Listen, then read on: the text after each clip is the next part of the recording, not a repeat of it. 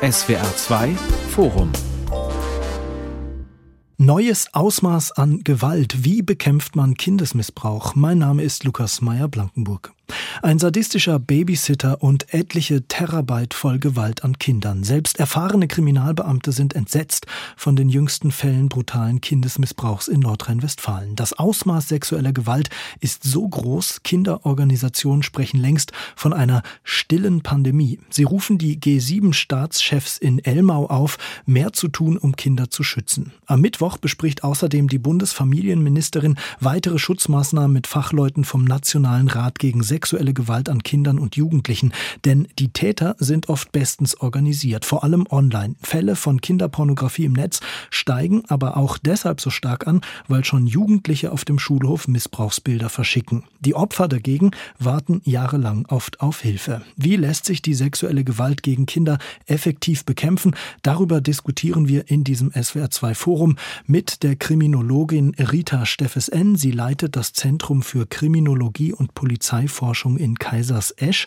mit Julia von Weiler, Psychologin von der Kinderschutzorganisation Innocence in Danger und mit der Missbrauchsbeauftragten der Bundesregierung und Mitglied der Grünen Kerstin Klaus in Berlin. Ja, Frau Klaus, Ihr Vorgänger, der war auch schon bei uns im Forum. Wir berichten und diskutieren in, muss man schon sagen, trauriger Regelmäßigkeit über das Thema Kindesmissbrauch. Zu Ihrem Amtsantritt vor knapp drei Monaten, da wurde der Missbrauchskomplex Wermelskirchen öffentlich.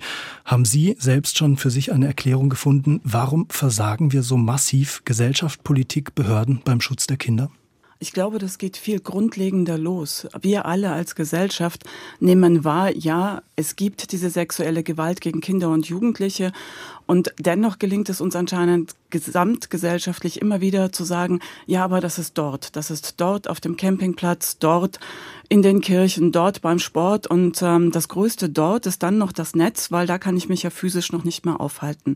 Und solange dieses gesellschaftliche Bewusstsein sich nicht ändert, solange gibt es auch nicht den Druck an die Politik auf der Länderebene, auf die Jugendämter, auf die Hilfestrukturen. Und solange liegt es immer wieder an den Betroffenen quasi sichtbar zu machen oder wir brauchen diese offensichtlichen Tatkomplexe, die aufgedeckt werden, um zu sagen, Boah, das hätten wir uns nie gedacht, ähm, dass es diese Dimension haben kann. Und das sind dann so Wellenbewegungen, die kommen und leider auch wieder gehen. Wir werden darüber sprechen, wie sich das gesellschaftliche Bewusstsein möglicherweise ändern lässt. Frau Steffes N., der Kölner Polizeipräsident, hat auf einer Pressekonferenz zu Wermelskirchen gesagt, Zitat, ein solches Ausmaß an menschenverachtender Brutalität und gefühlloser Gleichgültigkeit gegenüber dem Leid von Kindern sei ihm noch nicht begegnet. Was beobachten Sie? Werden es immer mehr Täter und vor allem werden sie immer brutaler? Also was wir natürlich haben, das ist im Bereich des äh, sexuellen Missbrauchs, der dokumentiert wird, also der sogenannten Kinderpornografie. Dort haben wir wirklich seit 2015 massive Zahlen im Anstieg in dem sogenannten Hellfeld. Das ist also alles das, was der Polizei und der Justiz bekannt wird. Jetzt muss man allerdings aufpassen, äh, das ist die für uns sichtbare Kriminalität. Das heißt nicht, das ist die Kriminalität. Die Man Kriminalität, hat keine Bezugsgröße im Moment. Mhm. Genau, weil das, was wirklich geschieht, ist das Dunkelfeld. Also das, was Frau Klaus schon sagte, das, was wir nicht für möglich halten, das, was nicht sichtbar ist. Und die Sachen, die bei der Polizei und der Justiz bekannt werden und damit der Öffentlichkeit, das ist ja nur ein geringer Teil. Und diese Zahlen nehmen zu aus verschiedenen Gründen, zum Beispiel wegen regelmäßigen Gesetzesverschärfungen. Dadurch haben wir zum Beispiel viel mehr Dokumentationen, die als Kinderpornografie zu werten werden. Das sind natürlich dann, äh, bringt das massive Zahlenanstiege mit sich. Oder halt eben auch, wie wir es im letzten Jahr hatten, dass das jetzt ein Verbrechensstraftatbestand ist. Damit dürfen die Verfahren nicht mehr eingestellt werden. Und dann nehmen die automatisch auch zu in dem, diesem sogenannten Hellfeld. Und solange die Innenminister von Deutschland immer noch jedes Jahr sagen, so ist die Kriminalität in Deutschland, entsteht nicht das Bewusstsein dafür, was alles geschieht, was die Polizei nicht weiß. Ja, und was würden Sie denn sagen, Frau Steffes, qualitativ werden die Taten auch tatsächlich brutaler? Gibt es diese neue Dimension von Gewalt, von der jetzt vielerorts die Rede war? Also es gab schon immer sadistische Kindesmissbräuche an Säuglingen. Was wir halt eben in unserer Gesellschaft haben, wir alle dokumentieren mehr. Also ich sage immer, wenn mir jemand mal vor zehn Jahren gesagt hätte, Rita, irgendwann wirst du dein Essen fotografieren und dieses Foto an Freunde versenden, hätte ich gesagt, du hast es nicht der Reihe nach. Was mache ich jetzt ab und zu? Ein Foodposting. Äh, das heißt, wir alle dokumentieren mehr, was wir tun. Und das tun halt eben auch Straftäter. Auch die dokumentieren mehr, was sie tun, um dies als Masturbationsvorlage zu haben, um dies mit anderen zu teilen, darüber in den Austausch zu gehen. Das ist ein Bedürfnis von Tätern, was wir schon immer beobachten konnten. Und jetzt sind die hm. technischen Mittel da und diese technischen Mittel bewirken auch, dass es die Gesellschaft sieht. Aber ich jetzt in meiner Arbeit kann nicht sagen, dass ich früher weniger brutale Sexualdelikte im Bereich des Kindesmissbrauchs erlebt hätte. Ja, Frau von Weiler, ähm, jetzt klang es schon mehrfach an, ist aber ganz interessant. Ich habe den Eindruck, es scheint immer noch so, als hätten Eltern vor allem Angst, dass ihr Kind irgendwie auf dem Spielplatz entführt wird oder auf dem Schulweg vom bösen Fremden ins Auto gelockt wird. Was meinen Sie, was beobachten Sie? Ist der Tatort Familie nach wie vor tabu? Oh, gute Frage. Ähm, ich glaube schon. Ich glaube allerdings, so gewisslich ist jeder Tatort tabu. Also 80 bis 90 Prozent aller Fälle finden im sozialen Nahfeld statt. Mhm. Dazu zählt natürlich die Kernfamilie, die erweiterte Familie, der Sportverein, die Schule, die Nachbarschaft die Pfadfindergruppe, was auch immer sie nehmen wollen. Und überall da, wo es nahe geht, ähm, gucken wir nicht so gerne hin glaube ich. Das, worauf ich gerne aber eingehen wollen würde, ist Ihr Eingangsstatement der stillen Pandemie. Ehrlich ja. gesagt finde ich die nicht sehr still. Äh, ich finde die sehr laut und ich finde sie angesichts der unglaublichen Zahlen von Missbrauchsdarstellungen, die Verbreitung finden, schreit sie uns nahezu an. Und Frau Klaus sprach vorhin so schön von Wellen. Und die Wellen kommen immer schneller und immer dichter und immer höher, äh, wie wir jetzt in Nordrhein-Westfalen sehen können. Und wir erholen uns kaum noch vom Schock. Äh, von einem Schock taumeln wir in den nächsten Schock. Äh, und es verändert sich gesellschaftlich trotzdem nichts. Das finde ich tatsächlich sehr, sehr bemerkenswert. Und ich würde schon sagen, Frau Steffes N., wenn man sich anschaut, ähm, also wir beschäftigen uns seit 20 Jahren mit Missbrauchsdarstellungen.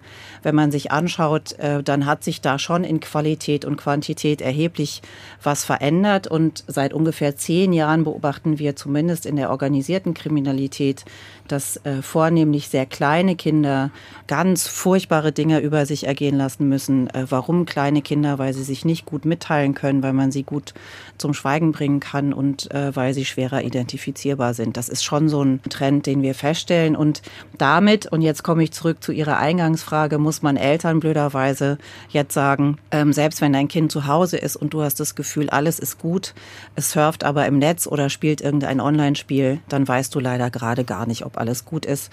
Denn ähm, Täter und Täterinnen greifen auch über die digitalen Kommunikationswege auf Kinder zu und tun das auch, wenn diese Kinder zu Hause sind. Da werden wir möglicherweise auch noch mal drüber sprechen, was Eltern tun können, wie auch Signale von Kindern erkannt werden können. Ich würde ganz gerne noch bei dem Aspekt bleiben.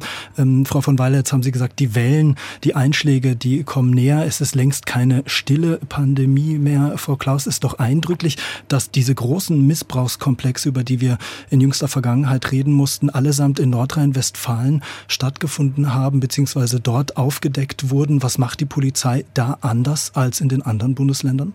Also das ist vielfältig sehr offensichtlich. Es wurde dezidiert in Ressourcen investiert, es wurde in die technische Ausstattung investiert und es gab einen Innenminister, der gesagt hat, ich will das wissen und ich lasse das nicht zu. Und damit merken wir aber auch, wie wir Tätern und Täterinnen manchmal auf die Spur kommen. Was müssen wir tun? Wir müssen sehr viel strukturierter in der Ermittlungsarbeit sein, dieses Nachhaken können sozusagen. Man hat ja jetzt bei dem Fall in Wermelskirchen auch gemerkt, da ist ja viel Dokumentation auf den Rechnern. Man weiß mittlerweile, ich muss die Täter tatsächlich am Computer erwischen, damit sozusagen sie nicht passwortgeschützt ihre Festplatte schützen können und äh, den Ermittlern quasi immer wieder einen Riegel vorschieben. Und wenn man diese Dinge berücksichtigt, dann kommen wir solchen Täternetzwerken auch auf die Spur und das ist ganz wichtig. Und was für mich auch noch so ein Punkt ist, das hatten wir gerade schon ein klein wenig, um was geht es, wenn Täter ihre Taten dokumentieren? Da sind wir auch, finde ich, immer wieder an einem ganz wichtigen Punkt, denn hier geht es ja um Machtfülle, die gezeigt wird. Da geht es nicht nur um abnorm sexuelles, krankhaftes Verhalten, da geht es um das Darstellen der eigenen Machtfülle. Und das ist, glaube ich, immer wieder ein Punkt, warum in diesen Täterkreisen das Dokumentieren nochmal eine ganz andere Dimension hat, weil damit bin ich wer in dieser Tätergruppe. Und deswegen auch diese starke Tendenz tatsächlich zum Vernetzen. Und das sind die Punkte, wo wir sozusagen mit der Ermittlungsarbeit aber auch immer wieder ansetzen können. Und das macht Nordrhein-Westfalen tatsächlich in einer besonderen Güte. Und deswegen tauchen dort so viele Taten auf, die wir woanders in der Zahl in den anderen Bundesländern so nicht aufdecken. Ich würde jetzt gerne noch einen, einen Punkt ja. anknüpfen, wo mich Frau von Weiler konkret angesprochen hat, gerade eben dass wir mehr brutale dokumentierte Missbräuche haben. Da äh, stimme ich Frau von Weiler komplett zu. Äh, es geht aber darum, wird durch das Dokumentierte mehr sichtbar oder ist tatsächlich auch mehr brutaler Missbrauch da? Mhm. Und das ist halt eben, da müssen wir aufpassen, sonst vermischen sich da schnell zwei Ebenen. Ja, nur mhm. weil die Dinge für uns sichtbarer sind, sind sie nicht automatisch auch mehr. Aber es fühlt sich für uns dann sofort mehr an. Und aus der Täterarbeit und auch da, da können wir uns ja jetzt betteln, wer wie lange schon wo dabei ist. Also ich bin jetzt seit 1987 in diesem Feld ursprünglich bei der Polizei, danach in der Kriminaltherapie, jetzt seit Anfang der 90er und habe immer nur Sexual- und Gewaltstraftäter therapiert im Bereich Hochrisikotäter. Das heißt, mir ist das sehr, sehr vertraut, dieses Feld, was diese Menschen alles tun. Und insofern kann ich jetzt nur sagen, aus dem Feld heraus von, von dem physischen Missbrauch am Kind, waren das Dinge, mit denen ich in meiner Arbeit schon immer konfrontiert war. Aber der kinderpornografische Bereich, das hat massiv zugenommen und da äh, auch äh, noch kurz zur Frau Klaus rüber. Ich finde da nochmal ganz wichtig auch in diesen Blick zu nehmen, was Sie ja auch in Ihrer Arbeit immer wieder tun und auch von Frau von Weiler. Man darf nicht vergessen, der physische Missbrauch ist das eine und die Dokumentation und damit auch die Sichtbarmachung des eigenen Leides, das ist das andere. Was die Motive der Täter Täter wiederum angeht, sich zu vernetzen, da würden wir leider sehr kurz greifen, wenn wir das nur auf Macht und äh, dann bin ich wer in dieser Community. Das ist ein Teil der Täter, die so funktionieren, aber diese Communities haben noch sehr viel anderes zu bieten. Ich würde jetzt gerne an der Stelle mal äh, den Innenminister Reul zitieren, der, von NRW, der äh, Ja, genau, mhm. äh, Entschuldigung, ja, von NRW, der sagte, dass hier geht an alle Pädophilen eines Tages bekommen wir euch. Also das ist erstmal, würde das festlegen, dass jeder, der so etwas macht, eine Pädophilie hat. Pädophilie ist eine Diagnose. Lange nicht jeder Mensch, der ein Kind physisch missbraucht und noch lange nicht jeder, der Kinderpornografie konsumiert, ist pädophil. Wir haben auch Menschen, die pädophil sind und nie einem Kind etwas antun.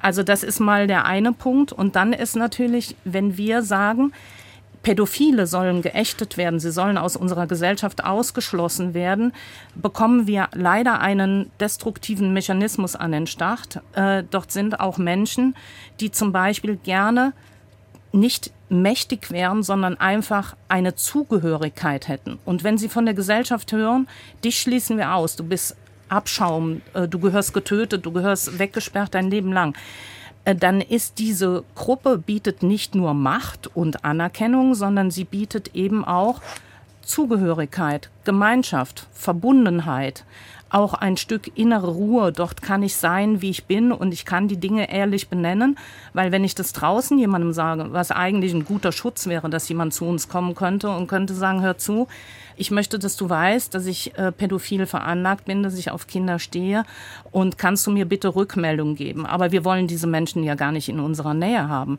Also wir beißen uns selber ein Stück weit in der Prävention auch an der Stelle die Katze in den Schwanz und solange äh, Menschen, die sexuelle Missbrauchstaten an Kindern begehen. Ich finde die Taten absolut verachtenswert und auch sanktionswürdig. Da bin ich, äh, da rennen sie bei mir offene Türen ein. Aber wir haben ein Problem, wenn wir diese Menschen auch komplett verurteilen, äh, weil damit treiben wir sie ein Stück weit in diese dunklen Ecken und da bietet natürlich das Internet oder das Darknet eine optimale Chance, entsprechende Gruppen zu bilden und dann treffen die Menschen mit verschiedenen Motiven aufeinander und das gibt wiederum eigene Dynamiken, die nicht gut sind zum Kindesschutz. Frau von Weiler, so schwer es fällt, aber wäre ein besseres Verständnis der Motive der Täter und ein besseres Verständnis der Täter ähm, tatsächlich der erste effektive Schritt zur Missbrauchsbekämpfung? Es ist auf jeden Fall ein Schritt. Es ist nicht der allererste, der mir einfällt. Und ehrlich gesagt finde ich, dass wir den auch schon lange gehen, zumindest wenn wir über pädophile Täter sprechen. Und da bin ich auch total bei Ihnen, Frau Steffes. Gleichzeitig sitze ich aber hier und ich habe vor drei Wochen äh, Betroffenen gegenüber gesessen, deren Missbrauchsdarstellungen zu den am meisten verbreiteten auf der ganzen Welt gehören. Und sie können sich überhaupt nicht gar nicht vorstellen, unter was für einer Stigmatisierung diese Frauen leiden. Die leiden unter der Tatsache, dass sie öffentlich gar nicht mehr am digitalen sozialen Leben teilhaben können, weil Tätergruppierungen sich zusammentun und sagen, wo sind sie heute und können wir sie oder ihre Kinder vielleicht noch mal ähm, ich will jetzt gar nicht sagen, was da für Worte fallen. Ich habe mir diese Chatprotokolle durchgelesen und ähm, ich glaube, dass wir natürlich konstruktiv, sachlich über diese Dinge sprechen müssen. Ich glaube, dass wir eine Tätergruppe, die wahnsinnig heterogen ist, nämlich, also sehr, sehr vielfältig, die der nicht pädophilen Täter und Täterinnen, die haben wir überhaupt nicht genügend im Blick. Und ich, ja, ich tue mich tatsächlich schwer, zu sagen, die leiden so wahnsinnig unter dieser Stigmatisierung. Ich glaube, dass die zumindest, die einsichtig sind und die einen Leidensdruck haben, die leiden ganz bestimmt. Ich wage nur blöderweise zu bezweifeln, dass das die Mehrheit der Täter und Täterinnen ist. Und ähm, da glaube ich, leisten wir einer Argumentation Vorschub, nämlich zu sagen, ich würde mich ja mehr, ich würde mir Hilfe holen, wenn die Gesellschaft mich nur nicht so stigmatisieren würde. Ich glaube nicht, dass es das ist, was Sie meinen, Frau Steffes N. Äh, bei mir kam es gerade so ein bisschen so an. Und ähm, wir müssen natürlich mehr tun, Täter und Täterinnen im Vorfeld äh, zu erreichen. Und das heißt eigentlich, dass wir in der Aufklärung, wenn wir mit Kindern und Jugendlichen schon arbeiten, jungen Erwachsenen arbeiten, müssen wir in unseren Botschaften klarer werden. Und das bedeutet auch bei Aufklärungskampagnen, dass dass wir uns nicht immer nur an die potenziellen Opfer richten, sondern dass wir uns auch an potenzielle Täter und Täterinnen richten und dass wir als Gesellschaft auch ein klares Nein und so geht's nicht. Aber auch hier findest du Hilfe signalisieren. Die Frau Klaus zeigt mir schon an, dass sie was ja, dazu ich hätte sagen sie auch hat, jetzt aufgerufen, Frau Klaus, bitte.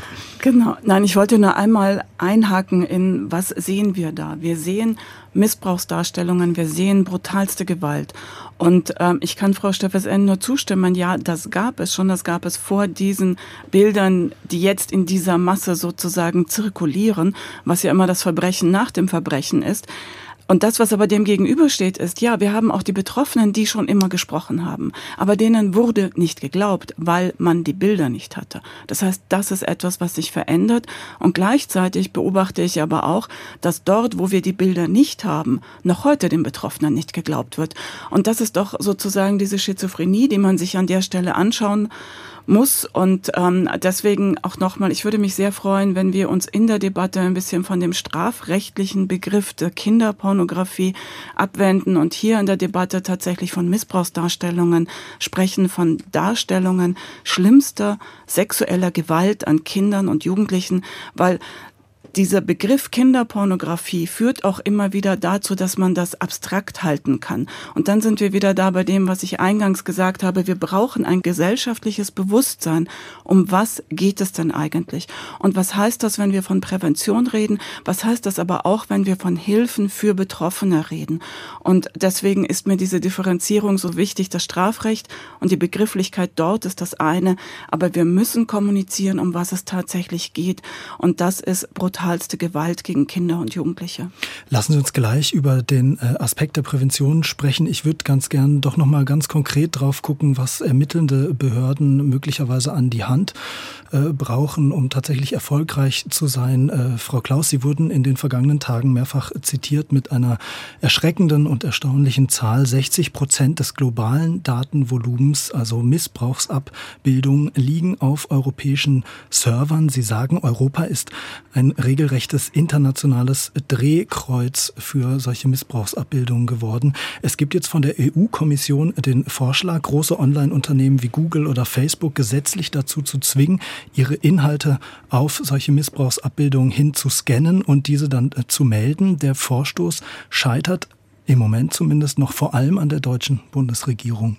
Ja, es ist für, aus meiner Sicht es ist absolut wichtig, dass wir dieses Themenfeld international denken. Und damit ist es absolut wichtig, dass die Europäische Kommission hier vorangeht und sagt, wir legen einen Gesetzesentwurf vor. Und genau das brauchen wir auch.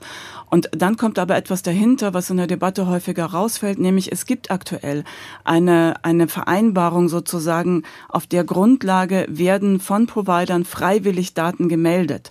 Und auf dieser Grundlage wird auch gearbeitet. Aber diese Vereinbarung läuft aus. Das ist ein weiterer Grund, warum es eine gesetzliche Grundlage braucht.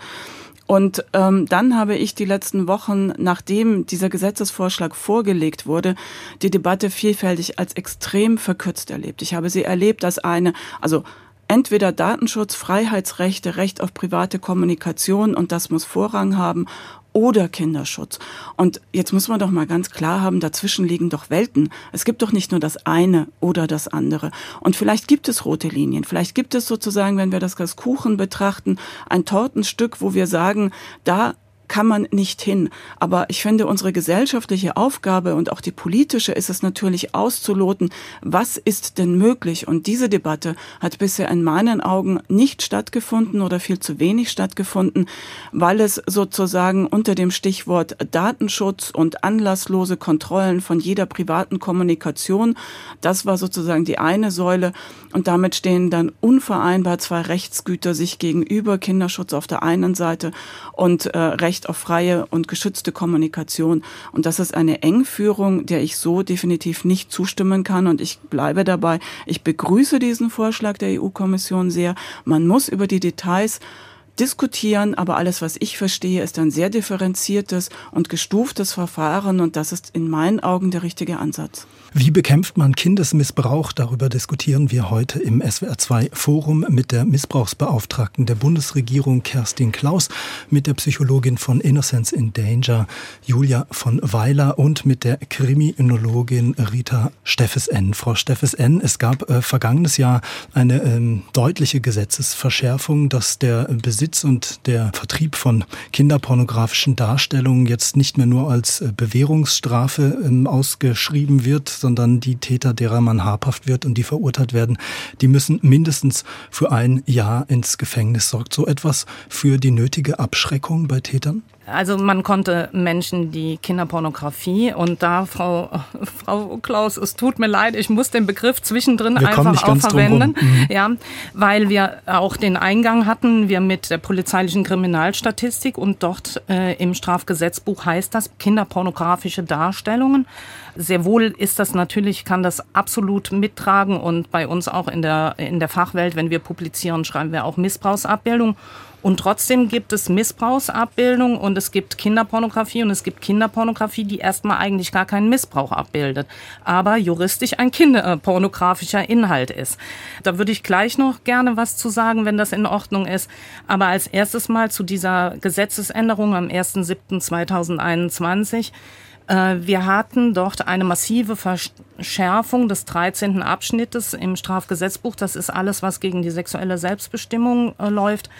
Und das ist ethisch, moralisch, gesellschaftlich, normativ absolut gut und wichtig, dass wir sagen, die sexuellen Taten zum Nachteil von Kindern, wozu halt eben Kinderpornografie, Schrägstrich Missbrauchsabbildungen gehören, ähm, aber auch der physische Missbrauch von Kindern ist erst seit dem 1.7. letzten Jahres in den Katalog der Schwerstkriminalität aufgenommen worden, also in die sogenannten Verbrechensstraftatbestände. Das bedeutet, wir haben eine Mindestandrohung, dann steht dann im Gesetz, wird mit einer Strafe von, und dann steht hier die Mindestandrohung von einem Jahr bis so und so viel Jahre.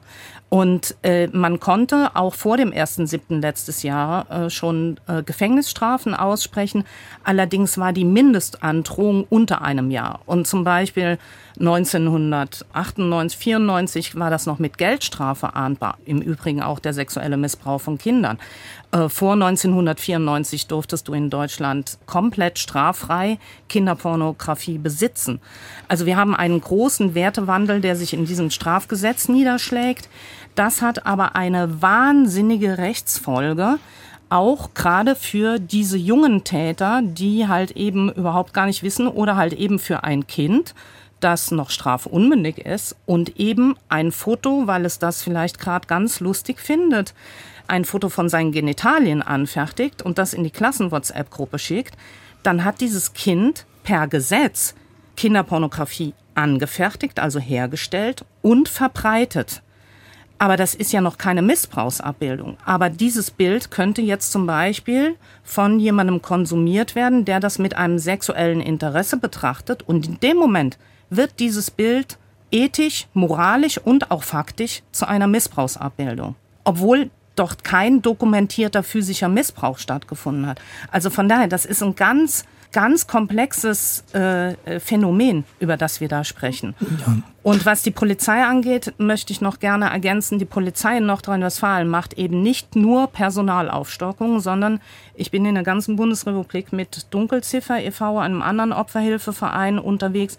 Wir schulen seit vielen Jahren Staatsanwälte, äh, Richter und Polizisten im Bereich Kinderpornografie, Missbrauchsabbildungen. Und Nordrhein-Westfalen geht tatsächlich noch mal einen ganz besonderen Weg seit den äh, Missbrauchsvorfällen auf dem Campingplatz in Lüchte, dass sie nämlich nicht nur Personal und Technik aufgestockt haben, sondern sie haben ganz massiv in Fortbildung rein investiert. Also ich weiß das von vorderster Linie her, daher, weil ich in äh, der Fortbildung von diesen Polizeikräften eingebunden bin und in immer mehr Bundesländern kommt das Thema mit auf den Tisch. Wir müssen diese Polizeikräfte resilient machen, dass sie gesund diese Ermittlungsarbeit leisten können und wir nicht eine wahnsinnige große Gruppe haben, wo die das nicht mehr lange ermitteln können. Und mit jedem Ermittler und Ermittlerin, die diese Arbeit aufgibt, geht Erfahrungswissen verloren. Und das wiederum ist eine große Gefahr für den Schutz von Kindern neben der fehlenden Vorratsdatenspeicherung. Frau von Weiler, ein anderer Punkt, den der NRW-Innenminister Reul jetzt gerade wieder gefordert hat, ist, äh, dass man endlich äh, Vorratsdatenspeicherung einführt, um noch mehr Täter ermitteln zu können. Wie ähm, sehen Sie das? Ja, das ist ja keine neue Forderung, das ist eine altbekannte Forderung. Die kommt auch in den Wellen, die Sie angesprochen haben. Genau, die kommt immer mhm. in denselben Wellen. Alle Strafverfolger und Strafverfolgerinnen, die ich kenne, mit denen wir zusammengearbeitet haben, so wie Frau Steffes N. jetzt gerade sagen, wir brauchen, die Daten müssen länger vorgehalten werden. Ansonsten können wir die Täter und damit natürlich auch die Opfer nicht ermitteln. Das ist ein äh, riesiges Problem. Es gab jetzt gerade eine Debatte dazu und da, da sind einfach wahnsinnig verhärtete Fronten, die sich da aufgetan haben, leider. Ich würde mir auch da einen konstruktiveren und äh, lösungsorientierten Diskurs wünschen, ehrlich gesagt weil sich ja auch da noch einfach noch mal was deutlich wird. Das, Frau Steffes N. hat es vorhin so richtig, natürlich so richtig gesagt. Es gab immer schon sadistische Täter und Täterinnen. Es gab immer schon, ähm, auch Frau Klaus sagt es, die Betroffenen haben immer schon gesprochen und man hat ihnen nicht geglaubt. Jetzt haben wir diese Wahnsinnsflut von Bildern. Über 80 Prozent der Bilder, die Polizei bekannt sind, betreffen, halten Sie sich fest, bisher unbekannte Opfer. Das heißt, wo finden wir, wie finden wir denn diese Kinder? Wir müssen doch alle Anstrengungen unternehmen, die Mädchen und Jungen, die im Netz gequält äh, äh, unterwegs sind, sozusagen, deren Missbrauchsdarstellungen verbreitet werden, schneller aufzufinden, damit die auch die Hilfe bekommen, die sie benötigen. Und dazu müssen wir einerseits im Netz agiler werden, also auch die Strafverfolgungsbehörden, und andererseits natürlich wiederum analog, ganz altmodisch äh, gute Aufklärungsarbeit leisten und analog die Kinder- und Jugendhilfestrukturen Strukturen so ausstatten, dass sie besser in der Lage sind, diese Fälle zu erkennen. Also das, was NRW jetzt mit den Strafverfolgerinnen und Strafverfolgern macht mehr Fortbildung. Äh, das gilt eigentlich für, für äh, ganz viele Bereiche. Frau äh, Klaus, ich konfrontiere Sie in dieser Sendung immer mit Ihren eigenen Zitaten, aber nach dem, was Frau von Weiler jetzt gerade gesagt hat, ist mir nochmal eingefallen, Sie hatten vor ein paar Tagen auch gesagt, dass Kindesmissbrauch sinngemäß ja so ziemlich das sicherste Verbrechen nach wie vor ist, das man begehen kann, weil es einfach oder weil man als Täter davon ausgehen kann, dass man ziemlich sicher ungeschoren davon kommt. Ja, das ist so. Und das war schon immer so. Und daran hat sich, und das ist das Dramatische daran, daran hat sich nichts geändert. Und um das genauer zu verstehen, muss man die Vielschichtigkeit verstehen. Wenn wir über Gewalt reden, dann denken wir häufig an Impulsivität, dann denken wir an, an situative Überforderung ähm, oder, oder Dinge, die ad hoc entstehen. Sexuelle, sexualisierte Gewalt gegen Kinder und Jugendliche folgt aber einer Strategie. Dazu gehört eine Anbahnungsphase. Dazu gehört aber auch, dass Täter und auch Täterinnen das komplette Umfeld des Kindes quasi mit manipulieren. Das ist eine Säule, warum wir sozusagen, warum Taten so unsichtbar bleiben. Und dann ist das andere natürlich das Geheimniskonstrukt, das dann damit einhergeht, in das Kinder und Jugendliche entsprechend hinein verwoben werden, um zu verhindern, dass sie sprechen. Und dann kommt das Dritte dazu, dann kommt nämlich die gesamtgesellschaftliche Hilflosigkeit und das Tabu dazu. Denn wenn ich ein Signal eines Kindes vielleicht, wenn ich zulasse, zu denken, das könnte in diese Richtung gehen, da könnte eventuell mir gerade signalisiert worden sein, mir passiert hier was dann muss ich diesen Gedanken zulassen können. Und wann kann ich ihn zulassen? Ich bin der festen Überzeugung, ich kann ihn nur zulassen, wenn ich darauf eine Antwort hätte. Und die Antwort weist dann in Richtung Handlungskompetenz. Was täte ich, wenn das jetzt so wäre? Was wäre mein erster Schritt? Und weitgehend sind wir immer noch in dieser, in diesem Bereich der Hilflosigkeit, der gesamtgesellschaftlichen Hilflosigkeit im Umgang, dass Menschen nicht wissen, was täte ich dann als nächsten Schritt. Und deswegen kann ich den Gedanken nicht zulassen. Das heißt, Signale, die ausgesendet werden, werden nicht konstruktiv aufgenommen, werden nicht ausgelotet.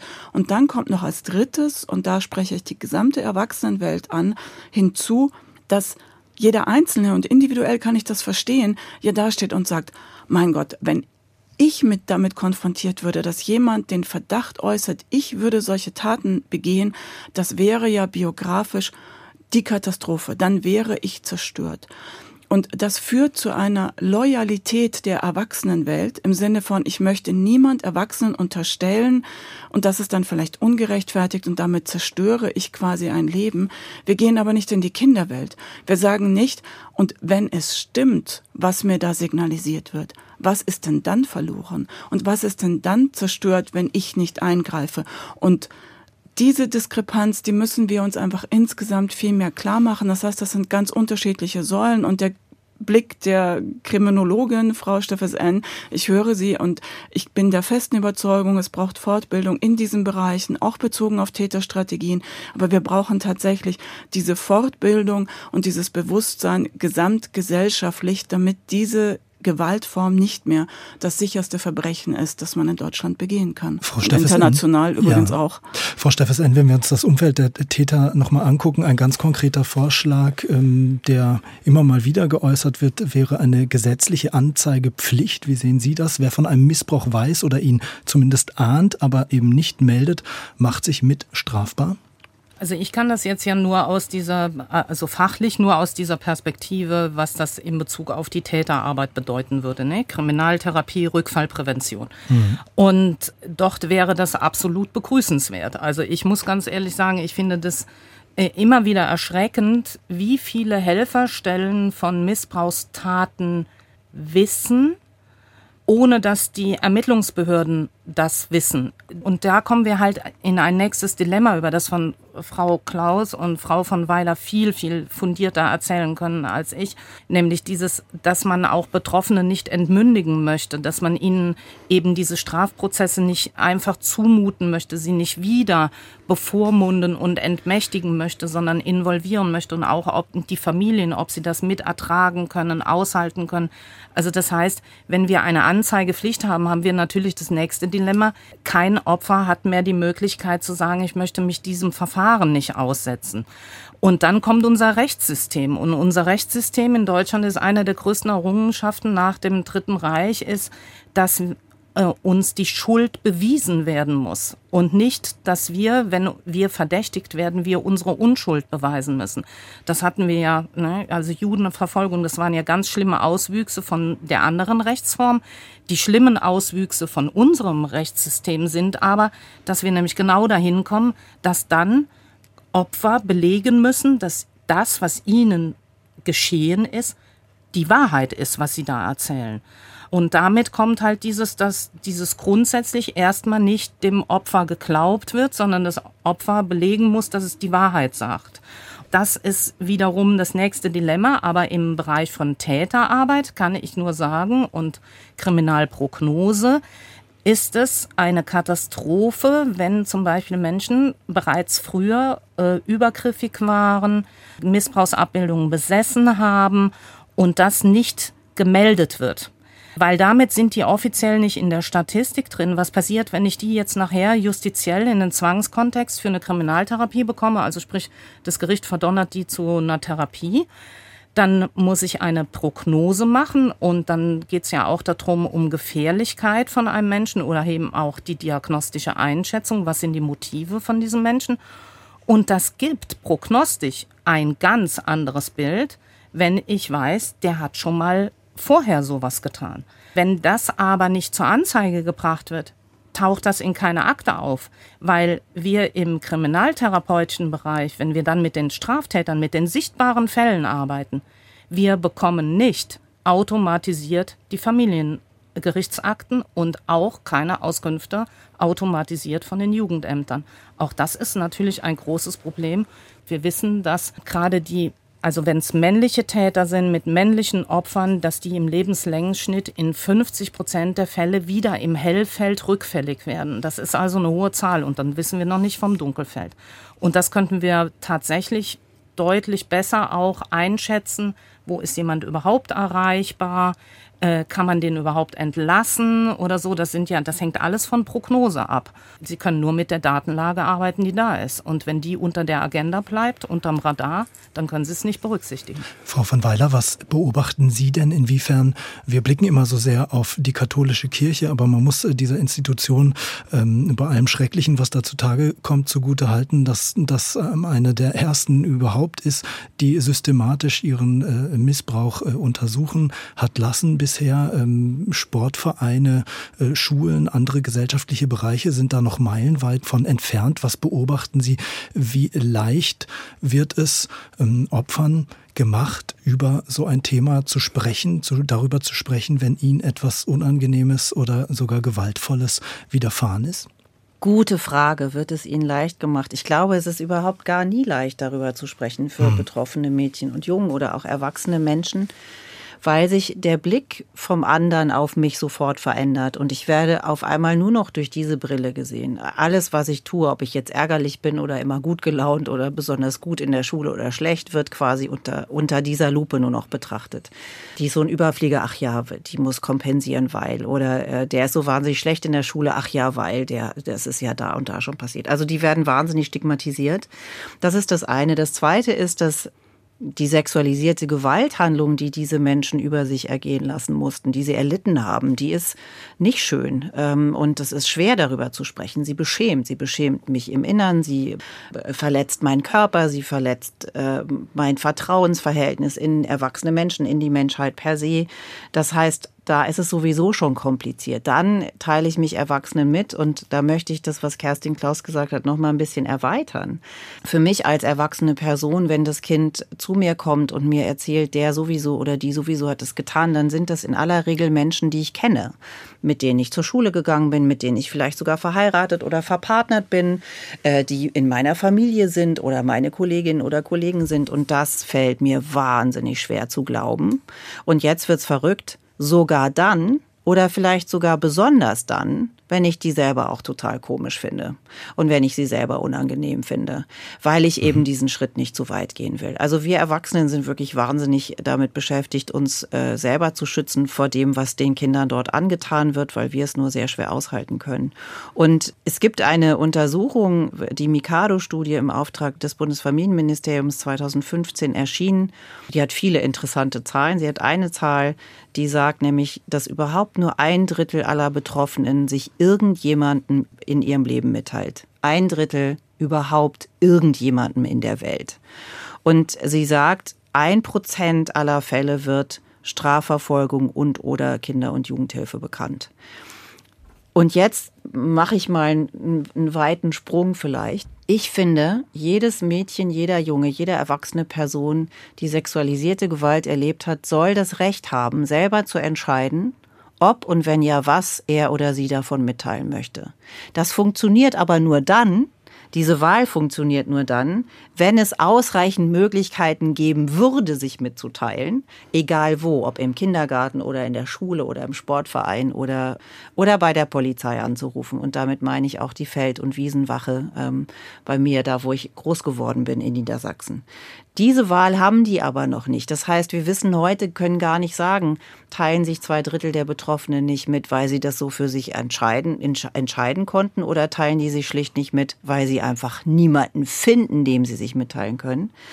Und damit sie sich mitteilen können, müssen wir Erwachsene, das hat Frau Klaus vorhin auch schon so schön gesagt, wir müssen uns in die Lage versetzen. Wir müssen das für uns scheinbar Undenkbare denken lernen und wir müssen uns öffnen dafür. Und ich würde da noch mal einen Schritt weiter gehen. Ich weiß gar nicht, ob ich sofort handlungskompetent sein muss. Ich muss aber wissen, wen ich anrufen kann. Das ist schon die erste Handlung, die ich machen muss.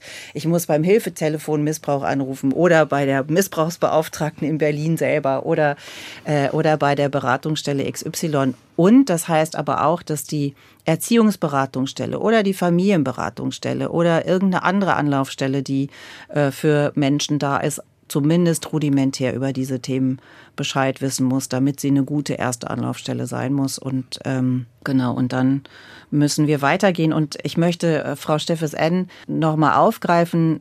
Die, die, die Meldepflicht, ich, äh, ich habe viel mit Kollegen in Großbritannien zu tun und dort wurde das, glaube ich, Ende, Mitte, Ende der 90er Jahre wurde die einge, eingeführt und noch dazu mussten dann plötzlich Strafverfolgerinnen und Strafverfolger zusammen mit Sozialarbeit äh, unterwegs sein. Das war ein, wie Sie sich vorstellen können, ein wahnsinniges Chaos und die mochten sich vor allen Dingen untereinander nicht, diese Berufsgruppen. Inzwischen funktioniert es super. Da ist es nämlich so, dass wenn die eine Meldung erhalten, dann rückt aus die Polizei zusammen mit geschulten Profis der psychosozialen Versorgung sensationell. Das heißt, die Ermittler und Ermittlerinnen gehen ihrer Arbeit nach, die Sozialarbeiterinnen und Sozialarbeiter gehen ihrer Arbeit nach. Und ich weiß, diese Familie, die jetzt vielleicht konfrontiert wird, so wie es ja in Wermelskirchen der Fall war, da wurden Opfer mit Taten konfrontiert, an die sie sich bewusst gar nicht erinnern konnten, die werden sofort quasi durch das System aufgefangen. Wenn wir sowas anfangen würden zu denken. Und wenn wir als Deutschland vielleicht mal in andere Länder gucken und uns anschauen, wie machen die es denn und könnten wir uns da vielleicht das eine oder andere abschauen, dann hätten wir vielleicht auch, wenn es um die Anzeigepflicht geht, die Möglichkeit, konstruktiver und weiter zu denken, als wir das bisher tun. Und ich selber komme ja aus der psychosozialen Versorgung und auch ich habe ähm, schon mit Fällen zu tun gehabt, wo wir uns aus guten Gründen dagegen entschieden haben, Strafanzeige zu erstatten in einem Fall, wo es um drei- oder vierjährige Kinder ging, weil wir genau wussten, das hat vor Gericht das dauert wahnsinnig lange und dem halten diese Menschen zu, im jetzigen Zeitpunkt in diesem Zustand, in dem sie sich befinden, nicht stand. Frau Klaus, daran anknüpfend, was Frau von Weiler gerade gesagt hat, Sie planen oder haben angekündigt für den Herbst eine große Kampagne. Sie wollen die Leute sensibler machen für möglichen Missbrauch in ihrem Umfeld. Wie wollen Sie das erreichen? Der Fokus wird genau darauf liegen, zumindest in dem ersten Teil der Kampagne, sozusagen diese Kluft aufzulösen. Diese Kluft, ja, dort irgendwo und ja, das passiert und ja, das existiert, aber doch bitte nicht hier. Also dieses, dieses Pass auf dem Nachhauseweg auf und ja, wenn das Risiko aber im Haus ist, also dieses, dieses an sich ranlassen, dieses Konfrontieren. Und Julia von Weile hat ja gerade sehr richtig gesagt, sozusagen, was ist denn Handlungskompetenz und wo geht sie los? Und ich finde auch, sie geht da los, wo ich weiß, es gibt Beratungsstrukturen. Ich muss überhaupt nicht wissen, was ich als nächstes täte, aber ich muss wissen, dass es Menschen gibt, die mir sagen können, wie die nächsten Schritte aussehen können und wie ich mich auch entlasten kann, dass ich gar nicht alles alleine machen muss. Und das ist dann das Hilfetelefon beispielsweise. Das sind die spezialisierten Fachberatungsstellen. Das heißt, natürlich gehört zu einer solchen solchen Aufklärungs- und Sensibilisierungskampagne auch das und dann was tue ich dann, dieser Impuls sozusagen, diesen Impuls zu aktivieren, was täte ich, wenn? Und ich bin der festen Überzeugung, Gedanken müssen Autobahnen werden. Ich muss verankert haben, wie in anderen Risikoabschätzungen auch, wenn das wäre, was täte ich denn dann? Wo ist die Fachberatungsstelle? Welche Telefonnummer hat das Hilfetelefon? Wo finde ich es? Das Online-Portal für Beratung? Was kann ich mir anschauen? Das heißt, diese Aufklärungs- und Sensibilisierungskampagne will die Kluft zwischen dort und hier auflösen, weil wir aus einer Umfrage auch wissen, dass die Menschen mittlerweile sehr wohl begriffen haben, sexualisierte Gewalt gegen Kinder und Jugendliche passiert überall. Aber wenn man sie ganz konkret fragt, und in ihrer Familie, dann sagen sie fast alle Nein. Und das ist die Kluft, die wir auflösen müssen. Darauf zielt die Kampagne erstmal und gleichzeitig eben diesen ersten Impuls der Handlungskompetenz. Und was tue ich dann als nächstes? Neue Dimension der Gewalt. Wie bekämpft man Kindesmissbrauch? Das war das Thema in diesem SWR2 Forum. Ich bedanke mich bei meinen Gästen, bei der Missbrauchsbeauftragten der Bundesregierung Kerstin Klaus, bei der Psychologin Julia von Weiler und bei der Kriminologin Rita Steffes N. Mein Name ist Lukas Meyer-Blankenburg.